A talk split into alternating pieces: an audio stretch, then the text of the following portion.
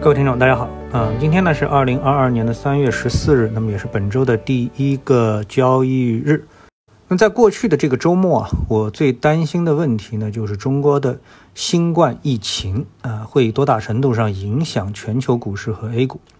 在过去的这一小段的时间里啊，我就是说，比如说两个星期吧，影响资本市场的第一个要素呢是俄乌战争，美联储加息呢已经是似有似无了啊，可以说是排居第二。那么，关于新冠疫情呢，在全球范围内逐渐是淡出了投资者的视野啊，大家基本上不太谈这件事情对资本市场有什么影响。但这次呢，以上海疫情爆发为信号，对 A 股投资者而言啊，面临着新的极大的挑战。关于战争、疫情、加息，每个人呢都有自己的观点，而且这些观点啊，在网上呈现出极度撕裂的状态。嗯，比如今天上午啊，我所在的一个期货的专业群，就因为俄乌战争的事情呢，有三个群友愤而退群。啊，所以我觉得还是摒弃基本面，是这个先有事实判断，再有价值判断啊，哪个是事实，哪个是价值啊，这样的一些书呆子的逻辑啊，去进行推理，还不如直接看一看市场，那么到底告诉我们现在发生了什么。那么先来看今天的 A 股指数。那今天 A 股指数呢是全线的下跌，几乎所有的指数的跌幅呢都是以三个百分点为基准，说明市场啊是非常担心疫情的，或者说疫情对今天市场的影响是非常巨大的。那。另外呢，指数呢日内呢是呈现出一个单边下跌的结构。在我的缠论的授课粉丝群里面，那周末啊在讨论见底不见底，是不是三买到来的问题。那么于是呢，我在群里呢就给大家呢一个标准的缠论的逻辑啊。那么现在呢，我们在这个节目当中啊，我会贴一些图，大家结合出来，结合这些图来看一看啊，这个我们是怎么样通过缠论这样的一个技术分析的理论来。啊，对这个市场进行更为直接的一个分析和判断啊。那么我们看上证指数，我给了一幅周线图啊，结合这个波浪理论呢，上证指数呢就是一个从五幺七八点开始的 A、B、C 的下跌三浪的这么一个结构，然后呢出现了反转，这个反转之后呢，走出了一个红色的啊向上的一个趋势结构，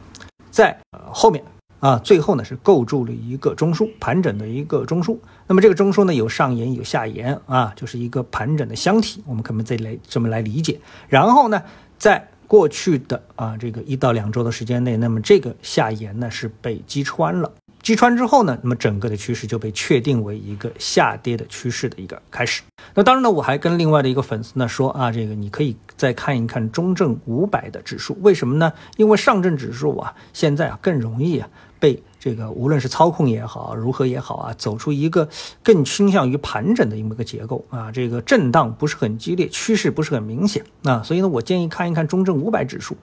那么，因为一个走势级别不同的原因啊，我们在图当中呢可以看到，黄色的呢是主级别的一个一二三浪的一个结构，那么在第三浪的内部呢又是红色的一二三浪的这个上涨的结构，但是现在呢都是出现了翻转，翻转的一个标志呢就是这次的一个下跌啊，它击穿了黄色的趋势上升的支撑线，也击穿了红色的啊这个上升趋势的一个支撑线啊。特别是红色，红色的一个下跌之后呢，那进入到了呃之前的红色的中枢的内部，那么就有可能呢，起码构筑一个头肩顶的一个大结构。当然，这是进入右肩。那么从今天的走势来看的话呢，甚至于右肩都。扛不住，可能直接呢就奔啊，直接就奔黄色的中枢而去了。所以无论上证指数呢，还是中证五百指数都没有一个右侧的做多的信号出现啊，这就是缠论技术分析来告诉我们的一个技术一个结构。那么上面呢都是啊，这几幅图都是以上周五的 K 线组合进行的缠论缠图分析啊。至于今天的这根 K 线呢，显然是延续了这个判断的趋势的结构。板块方面。啊，我们大致看一看，就是利好新冠治疗板块，利空航运旅游板块，这些呢都是顺理成章的啊，不值得过多的笔墨分析。另外呢，最夸张的是港股的恒生科技指数，居然啊能够这么跌，跌了多少？指数的当下跌幅超过了百分之十，指数啊跌幅超过百分之十。那么在上午的这个呃下跌过程当中，我们就可以看到。三个汽车啊，呃，有两个在港股上市的，一个小鹏汽车，一个理想汽车，跌幅都超过百分之十六。